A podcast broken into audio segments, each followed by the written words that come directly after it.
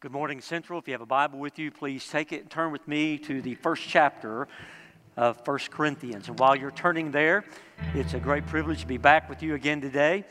And uh, I want to share with you a slice of my own experience. I grew up in a small town in northeast Texas, and I think you could pretty much describe my upbringing and the environment. If you've ever seen the Andy Griffith show, it was a lot like that except my dad wasn't the sheriff in town, but he was a medical doctor, a family practice physician. And I remember when I was just a little guy, how I would want to ride with him to church on Sunday night because I knew that afterwards he was going to make house calls. I told you this is Andy Griffith. Imagine the doctor coming to your house. But, but that's what he would do. And we'd make a couple of stops after church on Sunday night, and I remember uh, carrying, lugging his uh, big leather uh, doctor bag. I can still remember going into a home and I would watch him as he would assess the situation and ask questions, and then he would make a diagnosis, and then he would provide a prescription and often some treatment right there on the spot. Well, as we come to 1 Corinthians this morning, I want you to think of Paul as Dr. Paul, the spiritual physician.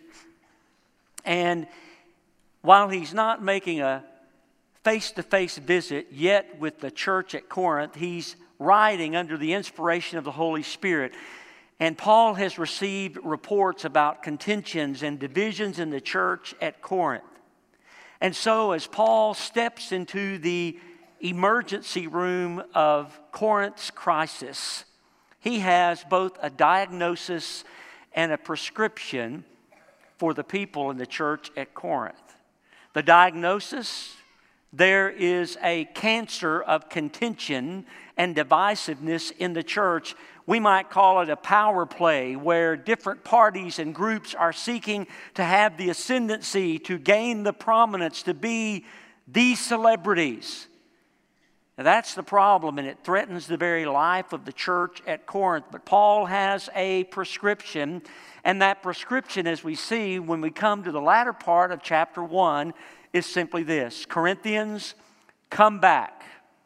Come back to the cross. And I think that message echoes down through the corridors of time. I don't care how long you've been a believer, don't care how long you've known Jesus as Lord and Savior. If you ever think you outgrow the cross, then you need to think again. Come back to the cross. Would you follow along as I read from God's Word, chapter 1, beginning in verse 18 through 25? This is the word of the Lord. For the word of the cross is folly to those who are perishing. But to us who are being saved, it is the power of God.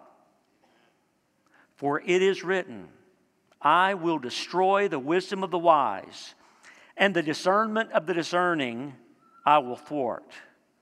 Where is the one who is wise? Where is the scribe? Where is the debater of this age?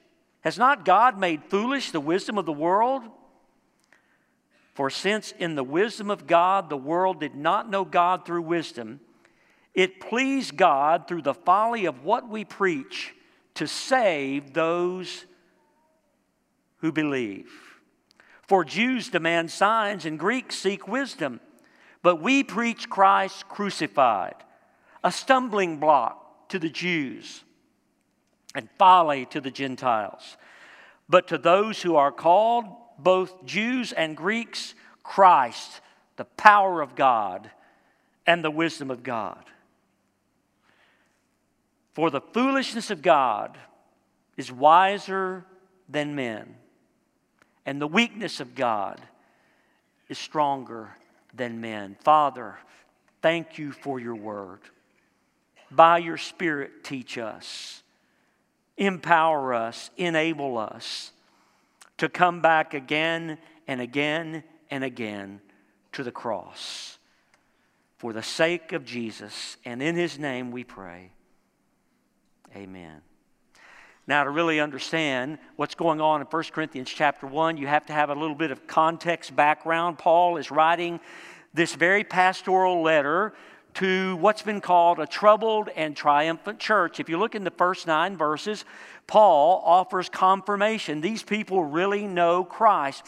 They've trusted in Christ, and the testimony of their faith is known both near and far.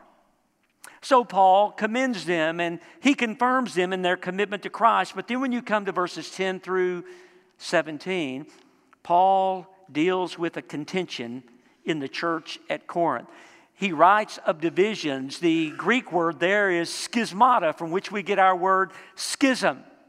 And it seems that in the church at Corinth, there was a personality power play going on. Some people were saying, well, you know, I really like the style of old Peter, old Cephas. I'm a Cephas man all the way. Other people said, man, I just love the eloquence of Apollos. I just can't wait to hear him open up the word. I'm an Apollos man all the way. I've just got to have some Apollos. And still others would say, well, you know, Paul, he's the great missionary, he's the great evangelist. Uh, I, I'm a Paul guy all the way. And yet, still others, trying to be super spiritual, would put down the others and say, oh, it's not about. It's not about Peter and it's not about Apollos, it's not about Paul. Well, we're the group, we belong to, to Christ. Would you look at what Paul does here? He asks a series of rhetorical questions in verses 13 through 16. Here's the first one Hey, Corinthians, is Christ divided? Do you think you can chop him up and parcel him out? Maybe give a little bit more of him to someone who's got this spectacular spiritual gift, maybe a little less to this person over there? Is that what kind of Christ we have? You are dividing the undivided Christ. Second question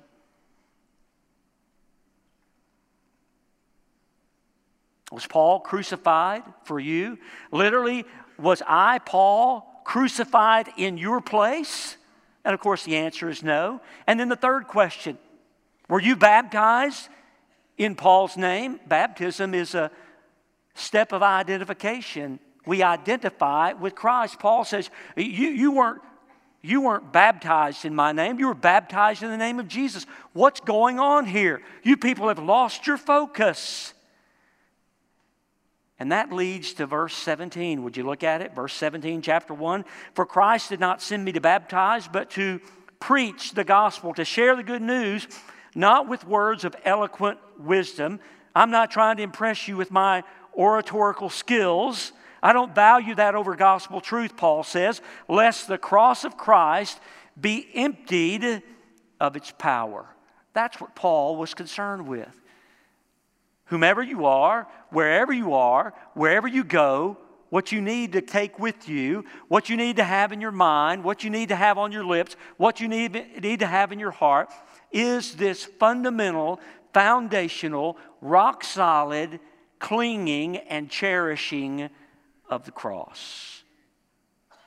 Now, what Paul is going to show us in verses 18 through 25, I can sum up with a statement like this because the word of the cross demonstrates the supremacy of God's power and wisdom to a dying world, then you ought to depend on it and you ought to declare it with boldness and confidence. That, that's really Paul's message in the word of the cross. The word of the cross. Now, let, let's move on and look at verses 18 through 21 and notice what Paul zeroes in on here. The word of the cross, the word of the cross, God demonstrates his wisdom and God demonstrates his strength.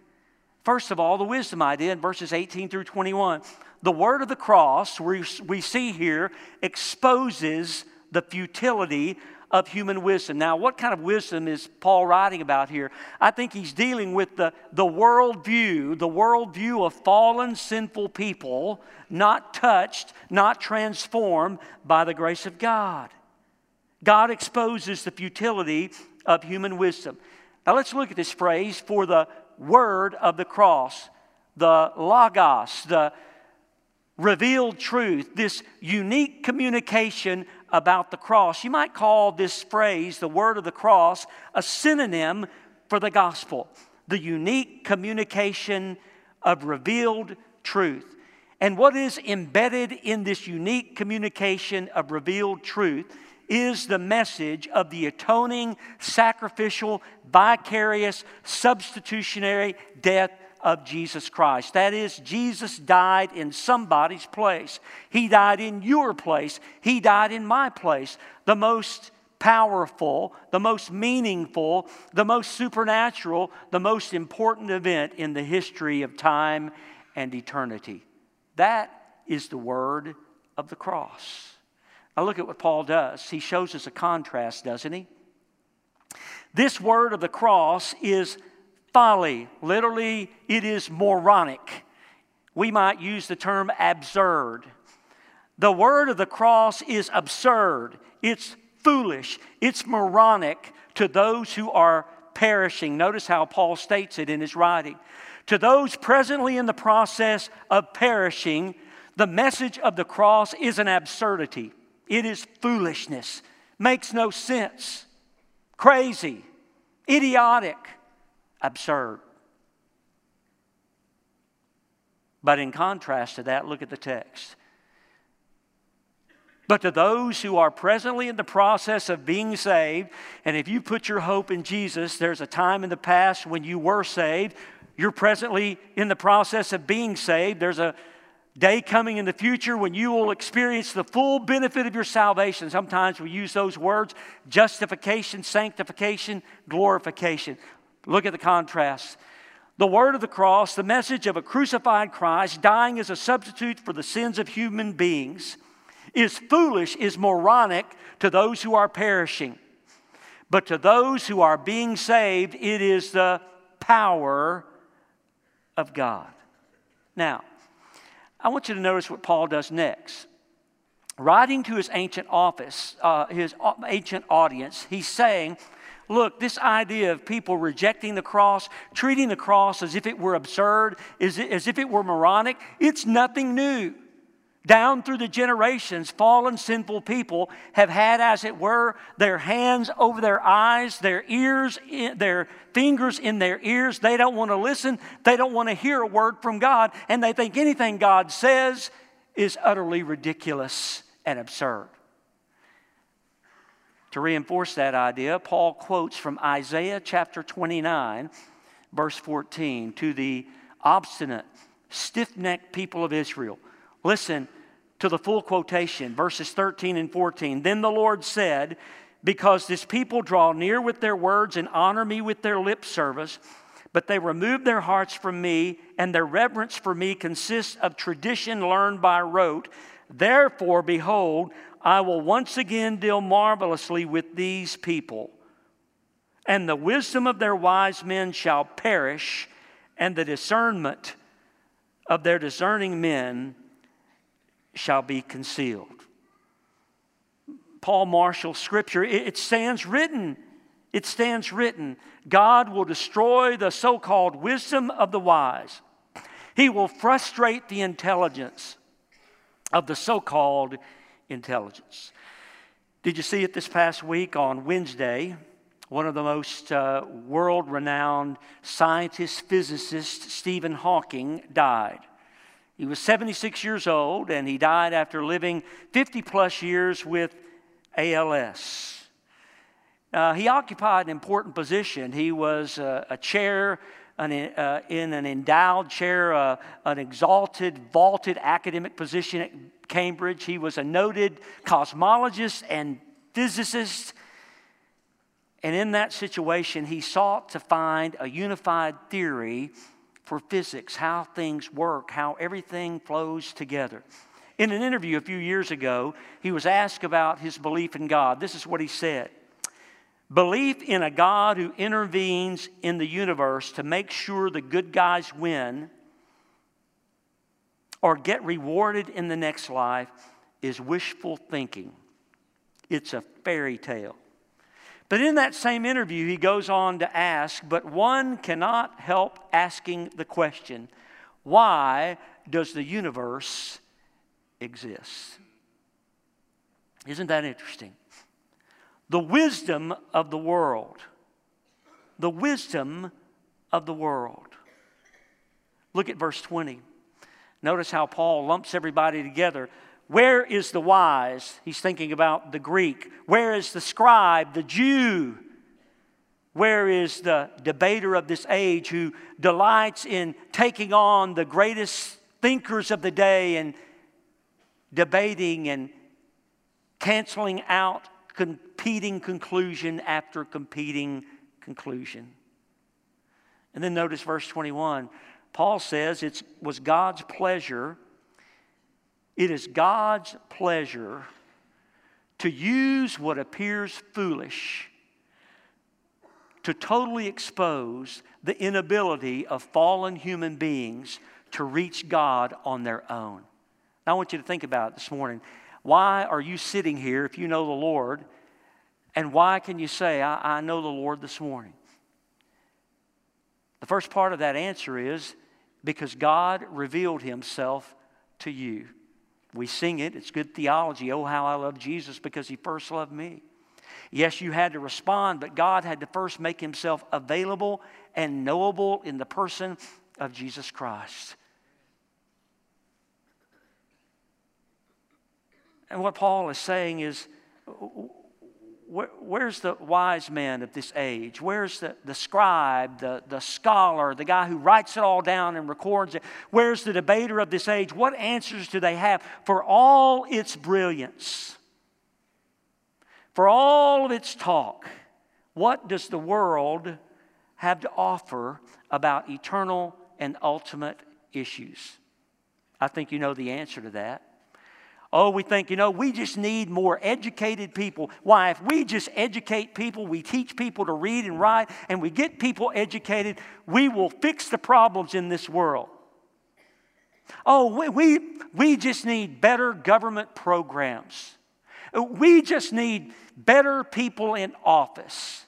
Oh, we, we just need these better programs, and the world will be a better place. You see, what God does is take the apparent foolish and absurd thing to expose the utter and true absurdity of human life outside of God. That's what verse 21 is all about. God, God takes pleasure in what appears foolish. He, he exposes the moronic nature of worldly wisdom for all of its brilliance for all of its competing conclusions, for all the time that it spends volleying back and forth the voices of dead men, what does it have to offer? Nothing. Nothing.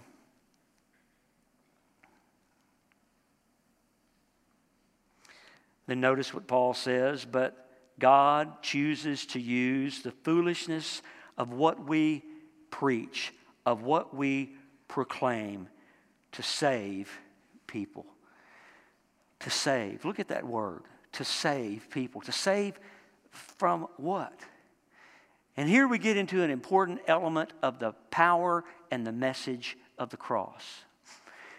You see, it won't work from a biblical standpoint for me to say to you, if you're here this morning and you don't know Jesus Christ, I want you to trust Christ because He wants to make your life easy. Or why don't you give your life to Christ today? Because if you just add Him to the pantheon of idols in your life, maybe things will go a little bit better. Just get yourself a little Jesus and life will be better. Just think of Jesus as that lucky charm in your pocket. And when you have a real need, pull him out and rub on him a little bit and, and tell him that he ought to give you what you want. No. To save Romans 5 9 says we're saved from the wrath of God. Uh, what is the wrath of God? It's his settled hostility towards sin. It's his refusal to compromise with it. It's his resolve to condemn it. I was listening to uh, a guy talk the other day, and he was telling about an instance in which he uh, had a wreck, and it was his fault. He hit a guy, and he said the guy got out of his car, and the first words the guy said to him uh, as he pointed his finger in his direction were these words Somebody is going to have to pay for this. Well, when damage has been done, somebody's going to have to pay. And the Bible indicates that you and I, by our sinful fallen natures, have offended a holy God. Let me tell you something this morning. The biggest problem you have isn't financial.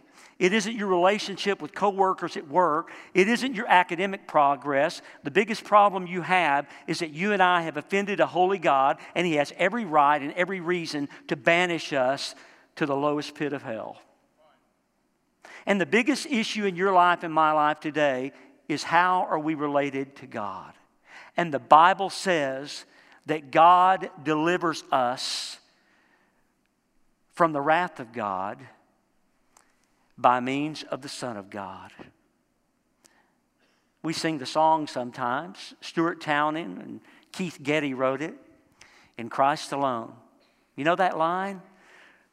For on the cross where Jesus died, the wrath of God was satisfied. A couple of years back, a major denomination here in the United States contacted Keith Getty and Stuart Townend, who wrote that song and have the copyright to it, and they said, Look, we want to include your song in our new hymnal that we're about to publish. But, but we have some concerns about some of the words in that song. And through correspondence, the committee from this particular denomination said, We have a problem. We have a problem with that statement. For on the cross where Jesus died, the wrath of God was satisfied. And we like to change it. For on the cross where Jesus died, the love of God was magnified. Townend and Getty said, Thanks, but no thanks. We'll not be changing the words to our song. But you see, today, the wisdom of man says, hey, all this stuff about Jesus on the cross, this, this unemployed carpenter from Nazareth bleeding on a cross, and somehow that's the pivotal moment in history, and somehow that determines one's eternal destiny. Man, you guys need to get off of that. That's absurd, it's irrelevant.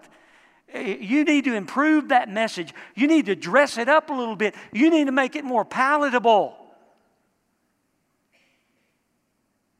Stuart Townend, Steve, and Keith Getty said, not going to do it. But long before them, the Apostle Paul said, not about to do it. The word of the cross is the power of God and the wisdom of God. Now, Paul's really getting up his head of steam here as we go into verses 22 through 25. The word of the cross exposes the futility of human wisdom but notice what else it does. The word of the cross exceeds the force of human strength. Paul's going to expand and elaborate on those first verses, 18 through 21. Notice the repetition of wisdom and strength. Wisdom and strength. Paul says the Jews demand signs, they want the spectacular. Always looking for signs. They're enamored with the big event. They're enamored with the celebrity process. Uh, I heard somebody a couple of years ago uh, give this definition of a celebrity, and I've not forgotten it. What is a celebrity? A, ce- a celebrity is someone who's known for being known. How about that? A celebrity is somebody who's known for being known. May not be an expert, usually isn't. It? May not be educated, may not be informed, may not have a clue as to the real ultimate issues in life, but man, everybody knows him or her. The Jews wanted the spectacular. The Greeks, on the other hand, they're seeking the intellectual. They're seeking the intellectual. You know, human nature hasn't changed much. That, that's what our culture wants today. Man, we want elaborate discourses, we want dramatic signs. And Paul says, the word of the cross is what saves. And there are still those voices today that say, this Jesus thing, you, you got to improve it. You got to dress it up. You got to make it more palatable to modern hearers. And what's happening today, and what was happening in Paul's day, is that people want to substitute divine wisdom for worldly wisdom. They want form over content. We might say they want steak over sizzle. And always at the heart of world wisdom is the quest for self preservation, self serving, self seeking,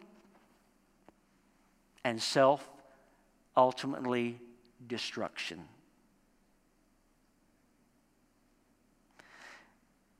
In Paul's day, as in our day, people are carried away with human eloquence, with mental gymnastics, with the appearance of things.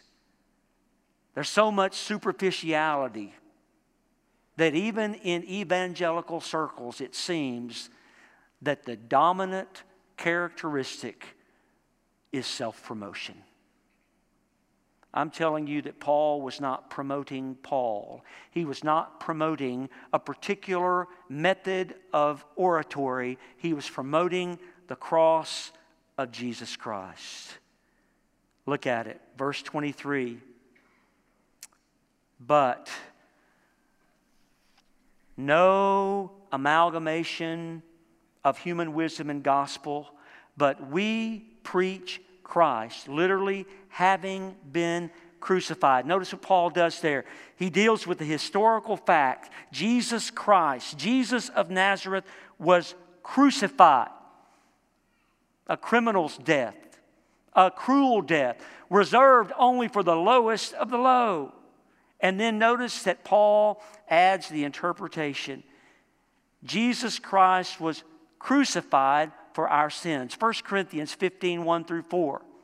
For I deliver to you that which is of first importance. What does the Word of God say is of first importance? That Jesus Christ died for our sins, for, in the place of our sins. He became our substitute, according to the Scriptures. That's it.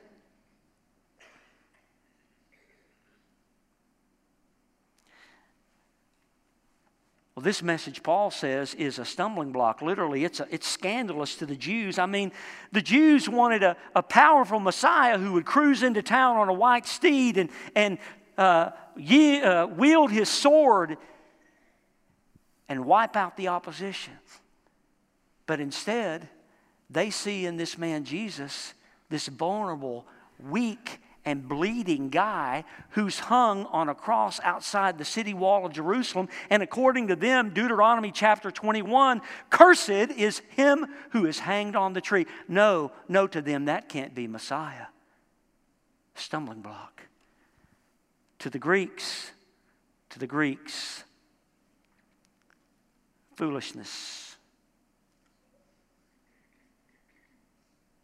Foolishness. It's moronic. Listen to what one writer so aptly expressed about the content of what Paul preached.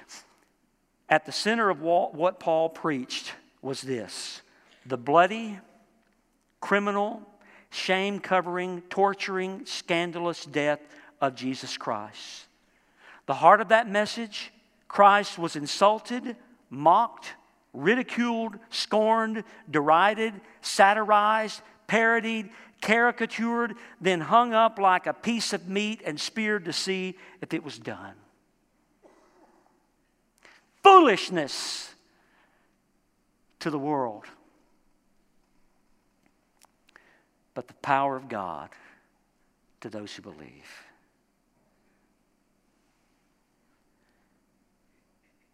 From a human perspective, it, it's absolutely absurd. What, what a silly notion people think. I remember having a guy years ago say to me after I shared the gospel, Matthew, are you telling me, are you telling me that I'm such a bad person and anything good I've done doesn't count? Are you telling me that I'm such a bad person that God had to take on flesh and had to suffer on a cross for my sins so that I could be made right with God? Is that what you're telling me? I said, You pretty much got it. He said, Well, I can't accept that. I'm a good person. My wife knows I'm a good person. My children know I'm a good person. I'm honest, I'm moral, I'm upright. I give to United Way. I'm a part of so many humanitarian things, and I will just not accept the fact that I'm so bad that someone had to bleed on a cross for me. Maybe you're in that same position today. Don't take it from me. Take it from the testimony of God's Word. The Word of the cross is what saves people. But today we have relativized, we've privatized, we've marginalized this truth about the cross. So much so that you hear people say, Well, I'm glad that works for you. I'm glad you believe that myth, that silly notion about Jesus dying in your place on the cross, and somehow that determines your ultimate and eternal death. I'm glad you buy into that, but I think there are many, many ways to God, and you shouldn't be so narrow minded. Can I just say what an insult, what an attack, what an assault that is on the character and integrity of Almighty God? Matthew 26, 39, 42. Jesus is in the Garden of Gethsemane. And more than once, will you notice what Jesus prays? Father, if it be possible, then let this cup pass from me. There's Jesus, fully God and fully man, struggling in the garden. He's saying, Lord, if there's any way, any other way to accomplish your plan, let this cup pass from me. Nevertheless, not what I will, but what you will. Listen to me this morning. God was pleased to bruise his son, Isaiah 53. And in the fullness of time, Jesus came forth, born of a woman, born under the law, and the Bible says he went to the cross willingly and he suffered and he bled and he died for your sins, and God raised him from the dead. There is no message you need to hear or I need to hear more than that. Look at it. But those called to believe through the preaching of the word, look at verse 24. It's the very power of God, it's salvation. And then would you look at how in verse 25, Paul wraps a neat bow on it. I don't want you to miss it. Look at that verse again.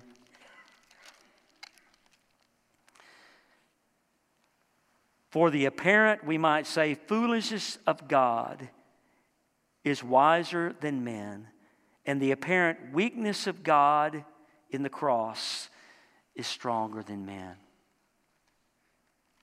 Foolish weakness, weak strength. Well, the rest of chapter 1, verses 26 through 31, if the message of the cross is true, then human pride and boasting is nullified. It's like Paul takes a wrecking ball and says, All of you who will boast, boom, here you have it. And so I say to myself, and I say to the church today, don't boast of personnel. Don't boast of budgets and buildings and baptisms. Boast of Christ and his cross. He is all. He is all. The death of Jesus is the highest expression of the wisdom of God. And in that wisdom, we have righteousness and sanctification and redemption. Only Jesus Christ makes it possible for your sins and my sins to be forgiven. Billy Graham was interviewed in the later years of his life, and the interviewer asked him, If you could have some do overs, what would you do differently? One of the things he said was this If I could go back, I would preach more about the cross and the blood. That's where the power is.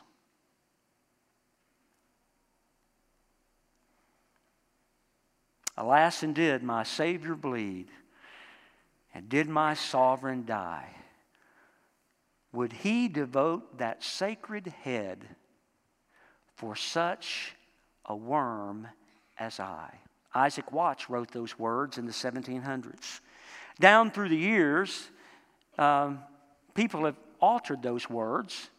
Some years after it was written, Alas, and did my Savior bleed, and did my sovereign die? Would he devote that sacred head for sinners such as I. Later, alas, and did my Savior bleed, and did my sovereign die? Would he devote that sacred head for such a one as I? Beware, beware, beware of minimizing, of minimizing your identity as a sinner. You've probably heard it said the bad news. The good news is such good news because the bad news is such bad news. And the bad news is that you and I are sinners. Isaac Watts wrote those words for such a worm as I. People say, oh, uh, uh, that's so offensive. Don't call me a worm. God loves us. God doesn't think of us as worms. Well, how about Isaiah 41, verse 14? God is addressing his covenant people. What does he say in Isaiah 41, 14? Fear not, you worm Jacob. Why does God use that terminology? I don't know all the reasons, but a worm is pretty helpless. It just slithers along. It's the lowest of the low. It's helpless. It can't do anything for itself. And God says, Fear not, you worm. You are helpless. You are, in the eyes of the world, worthless and meaningless. You're to be stomped on, to be trampled on, but fear not, you worm. Listen, if the message of the cross is true, and it is, I'm glad, and you ought to be glad, to be a worm in the care of a God who didn't spare his one and only Son. Because the word of the cross demonstrates the superiority of God's power and wisdom. Declare it, depend on it. When I was uh, here last time, I think I shared with you the story of a church member that uh, in her last days of dementia, Alzheimer's, was being cared for in the home of, of uh, her family. She loved the great hymns of faith and would sit and uh, sing the old hymns. Her daughter told me the story that as her memory and mind began to fail, that she could remember fewer and fewer words. One of her favorite hymns was Jesus Paid It All. I hear the Savior say, Thy strength indeed is small, child of weakness, watch and pray. Find in me thine all in all. Jesus paid it all. All to him I owe. Sin had left a crimson stain, he washed it white as snow. As time progressed, she remembered fewer and fewer words, but her daughter told me, You know, the last time I heard her sing that song, she'd forgotten all the words but she did keep repeating this phrase All to him I owe. All to him I owe. That's the message of the word of the cross. Cling to it, cherish it.